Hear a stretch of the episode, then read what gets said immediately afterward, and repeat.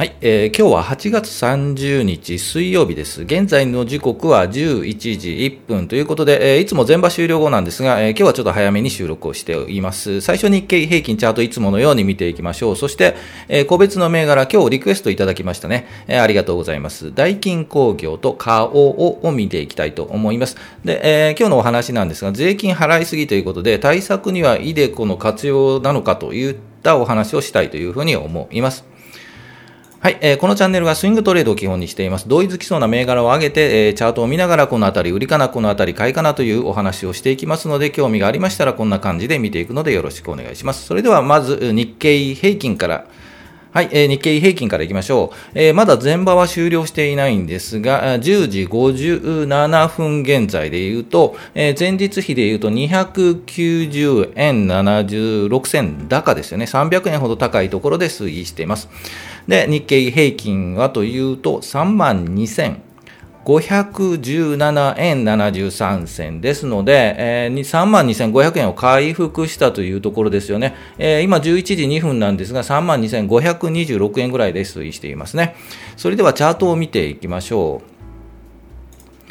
はい、えー、日経平均の日足のチャート出ていますね。えー、今日ここですよね。えー、昨日も高く、いいところつけましたよね。ですが、まあちょっとした上髭をつけて、まあ売りが出たと、高いところは売りが出るという形で、えー、出ています。で、えー、今日も横にね、並んでもうちょっと安いかなというふうには思ったんですが、高いところつけてますよね。はい、アメリカが良かったんですかね。はい、えっ、ー、と、雰囲気もよく高くなっています。で、えー、前場もね、えよりから高いところをつけたんですが、もうちょっと緩むかなと思ったんですが、まあそう、もういかずというかね、強いですよね。今300円高になってますよね。えー、ですので強いですよね。で、25日移動平均。この赤の25日移動平均でね、もうこの辺りで一旦はね、休憩する、横に並ぶんじゃないかというお話をしたんですが、ポンと上に上がって、今度はね、意識するのが、えー、黄色いところ、これ50日移動平均になるんですが、これをね、ちょっと意識する形になるかなと。で、ここで頭をね、抑えられる。この移動平均線で頭を抑えられて、もうちょっと横に並ぶのか、えー、抜いていくのかというお話なんですが、えっ、ー、と、25日移動平均タッチした昨日、まあ、この辺りでね、横に並んでもっと修練、えー、つまり移動平均、この3本の、えー、5日移動平均25日、50日移動平均が、えー、ぐっとくっついてきて、くっつくんですよね。くっついてきて、ええー、と日経平均もくっついてくるというのが修練するという形になるんですが、そうするとね、パワーがね、溜まって溜まって溜まって上にぐっといくという形になりやすいチャートになっているんで、えー、と正直言うともう少しね、このやっぱりやっぱり赤の移動平均、うん、この3万2200円、300円、今ちょっと高くなりましたからね、3万2200円ぐらいで横に並んで、この9月中旬あたりからぐっと上に上がる。というのをちょっと期待はしていたんですが、今日高いんでね、えーと、ああまり高くね、こうバンバンバンといくと逆に下がる、ガンガンとね、えーと、下がる可能性も秘めているので、できるならばゆっくりゆっくり横に並びつつ、移動平均とかもくっついて、ぐっとゆっくり上に上がるというのを、まあまあ期待したいですよね。はい。上げすぎると、やはり反動があって、売りが出たり、もうここで売っちゃいみたいなね、売りが出て、えー、下がってしまって、もう一回やり直しというパターンになってしまうので、えー、できればね、このまま横に並びたいんですけど、まあどうかというところですよね。まあこの勢いで言うとね、まあ、今週まだ水曜日なんで、明日、明後日もね、上に上がりそうな感じするんですよね。ですがね、やはりね、高いところが出ると安いところも出るので、えー、このね、8月25日、先週の金曜日みたいにね、ガンと下がったりするんでね、そのあたりは危険なんで、まだまだいけるかというと、うん、そのあたりはね、慎重にいきたいというふうに思います。はい、えー、というところですよね、うん、ちょっと今日の上げはちょっとね、うん、予測はできなかったかなという感じがしますね。はい、えー、それでは、はい、えー、個別銘柄いきましょうか。今日リクエストをいただきましたダイキン工業とカオオ、カオオ洗うから来たカオオ行ってみましょうか。えー、それではチャート見ていきましょう。もう一度切り替えますね。大金工業からいきましょうか。6367。皆さんもね、えっと、大金工業はもうよく聞いた、えー、よく聞いている企業だというふうに思います。大金工業ですよね。はい。えー、っとちょっと企業の会社の話を簡単にするとですね、ダイキン工業、エアコンの、えー、世界首位級ということで、えー、今年夏暑いですよね。ですのでね、エアコン売れるかというと、売れたのでこう上がるかというと下がってますよね。はい。まあ単純にはいかないというところですよね。どちらかというと、空調機関連で昔、えー、っと中国とかね、えー、っと PM2.5 かね、なんかで空調機関連がね、必要だということで、ダイキン工業に、えー、がね、進出したという話もあったりするんですが、えー、っと、そうですよね。8月9日、チャート、日足のチャートで見ると、8月9日ガンと下がってますよね。で、その後、そこをついたのが8月22日の23,325円。なかなかの値傘株なんで、100株買おうと思うと230万いりますよね。なかなかね、個人投資家には難しいかなというチャートに、チャートというかね、銘柄ではあります。で、えチャートで言うとどうなるかといったところを予測すると、えーと、ずっとお話ししてますが、こうガンと下が上がる下がった時の上がる下がる前と下がったところの止まるところの真ん中あたりですよね。つまり、まあ、ポイントとなるのが赤い25日の移動平均までは一旦クッと戻るというお話はしています。で、今日ちょっと横に並んでますね。うん昨日その前。月曜日にぐっと上がってますよね。で、一旦横並んでいますと。で、一旦目先で言うと、やはり2万5400円とかね、まあ、このあたりでね、半分ぐらいなんで、えー、止まるかなと。そう、一回また下がって、次の底、つまり2万3300、400円ぐらいかな。えー、まではまあ戻る、下がる可能性もありますよね。いわゆるダブル底ですよね。一旦上がって、下がって、もう一回上がる。で、ここの、まあ、えー、もう一回ダブルを形成した場合のここの部分ですよね、9月末あたりは、えー、もう一回雲が入っているので、まあ、そこでどうなるかですよね。えー、ですので、今言ってしまうと、それほど値幅取れなくて、えー、逆にこう下がってきて、身動き取れなくなるパターンもあるので、一旦はちょっとね、え様子見が、あいいところかなと思います。やはり今週月曜日とかね、このあたりで、えー、チェックポイントがあって、まあ、その幅取れないですよね、そんなにね。うん、頑張っても2万4500円から、うん、2、300円、400円ぐらい取れる感じのスイングかなというふうに見えますね。えー、ですが、まあ、一旦ちょっとね、この辺りでストップ、止まって横に並ぶのか、ちょっと下がるのかというところをちょっと待てばいいのかなと思います。で、えー、っと、配当利回りもね、それほど1%もないのでね、うん、まあ、ちょっと他の資金があるのであれば、他のところの銘柄も見てもいいかなと思います。まあ、狙いがあるのなら、今言ったこうぐっと下がってきたところ、うん、で、ダブル底になるところを狙うというのが、ダイキン工業の今のチャートかなと思います。はい、えー、それでは、花王をいきましょう。これも人気銘柄ですよね。で、皆さんご存知の、はい、えー、花王です。で、一時期下がってましたよね。ですので、えーと、そのあたりで狙っている方も多かったんじゃないかなと思います。トイレタリーの国内首位化粧品大手、まあえーと、内需株ですよね。えー、ということで、今ちょっとぐっと上がっていますが、ポイントとしてやはりここですね、うん、7月25日のところ、あたりが一つの狙い目だったんじゃないかなと思います。というのも移動平均がくっついて50日とかね、えー、移動平均くっついて株価がピッと上に上がって、雲のピッと上に上がっているというところです。えー、ですので、一旦その高いところをつけたのが、8月14日の5800円ぐらいですよね。そこから一旦休憩が入って、もう一回出直り。で、つまりぐっと下がったところ、25日移動平均がサポートして、ここの上に乗っかって、もう一回上がっているというところです。で、まあ、狙い目としては、まあまあいい感じのチャートになりつつあるので、もう一回上に、ね、上がりそうですよね。えー、ですので、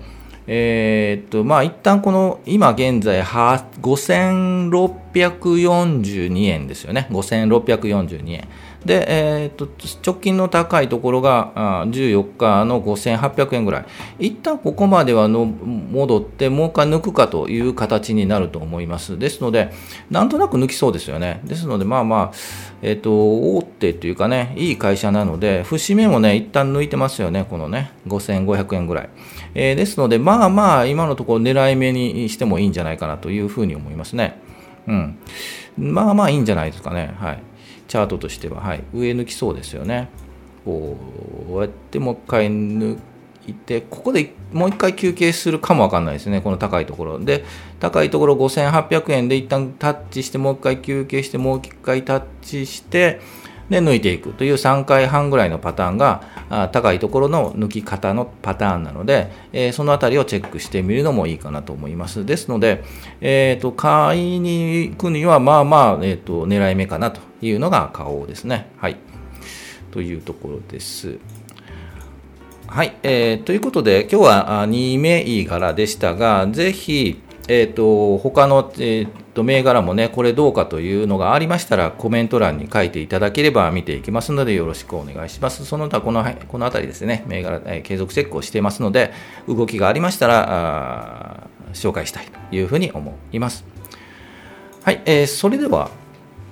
はい。それでは、お話いきましょうか。はい。税金払いすぎということで、対策にはイデコの活用がいいのかというお話をします。コメントにもね、本当にいただきましてね、ありがとうございます。で、えっ、ー、と、昨日雑談をしました。一生のうちお金がかかるのは何でしょうね？っていう話をして、えっ、ー、と、まあ、家買うのにお金かかりますよね。車ですよね。最後はやはり保険がかかりますよねっていうお話をしたんですが、えっ、ー、と、コメント欄に、いやいや、税金かかりますよということで、確かにそうなんですよね。税金がね、本当かかりますよね。ね、まあ仕方ないんですけど、払って、払わない、税金義務なんでね、えー、税金は払わないといけないんで、じゃあ、税金払ってるんだったら、一体対策って、何ができるのかというのをちょっとね、今考えてみたいと思います。ということで、コメント欄にもね、イデコの活用してますかということで、税金対策してますかというのも、えっ、ー、と、来ていたのでお話ししたいと思います。で、税金対策って何ができるのということで、えっ、ー、と、今言いましたよね、イデコもそうなんですよね、NISA もそう、皆さんご存知かというふうに思います。で、投資で税金対策というのは、ね、税金、利益を隠せというわけではないんですけど、えー、そういう、それはダメですよ。はい。利益を隠すわけじゃなくて、税制優遇措置ですよね。えー、つまり、まあ、税金がかからない制度を利用するのが、まあ、投資での税金対策と言えるも王道じゃないかなと思います。で、今言いました NISA とか iDeCo ですよね。まあ、NISA もね、ぜひもう皆さんも知ってると思うので、ぜひ活用してもらえればと思います。投資の利益。や、配当に対して20%も税金かかるんですよね。約20%。で、10万円儲かったら4万円取られるんですよ。あ、2万円、2万円失礼しました。2万円取られるんですよ。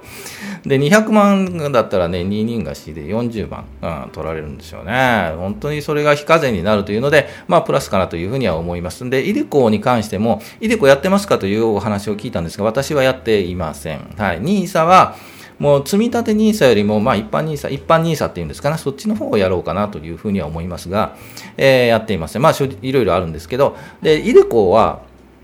えーとまあ、運用益の非課税ということで、えーとまあ、そういった意味で言うとメリットがあるかなと、まあ、非課税になるんでね、ですが、まあ、デメリットとしても途中解約ができないとか、60歳まで、えー、と引き出せないというのがあるので、えー、そういったまあデメリットもあるという話と、あと基本的にね、利益にかかる税金なんで、まあ、利益が出ることが大前提になるんですけど、あと、まあ、金融商品なんでね、元本割れの可能性や、あと手数料もまあビビたるもん、最近はね、ビビたるものもあるんで、えー、その辺もかかるというのがありますということで、ぜひね、えっと、いろいろ考えて自分やってもいいと思います。で、イデコはなぜやってないかっていうと、下に書いてますが、自分が置かれた立場、伝代や家庭家族環境などがま変化していくので、えー、そういった立場によって変わってきますというところと、あとリスクの許容度ですよね。自分がね、稼ぐ以上に投資してもね、それは無理がか、えー、あるので、それによって変わってきますというところです。で、私がイデコをやらないというのは、60歳まで資産引き出すことができないというので、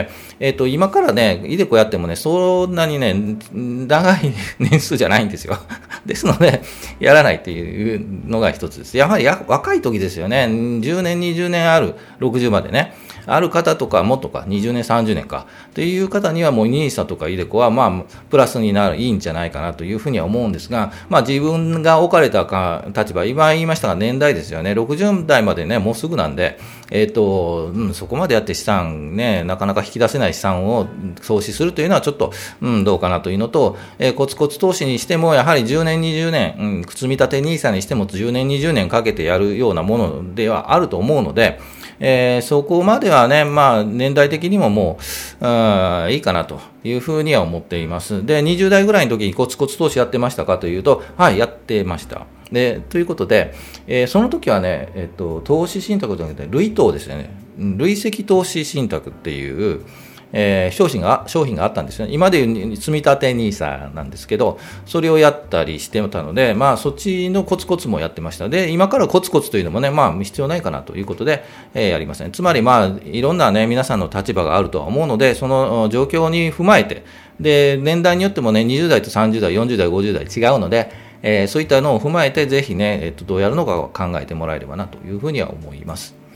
で、えー、っと、税金かかりすぎですよね。本当にね、払いたくないっていうのはね、あるんですよね。まあ、払わなきゃいけないんですよね。ね、というのも義務なんでね、納税の義務、三大義務ということで、日本国憲法の第30条に書いているんですよね。まあ、三大義務は教育の義務、勤労の義務でしっかり働けよみたいなね、義務があるんですけど、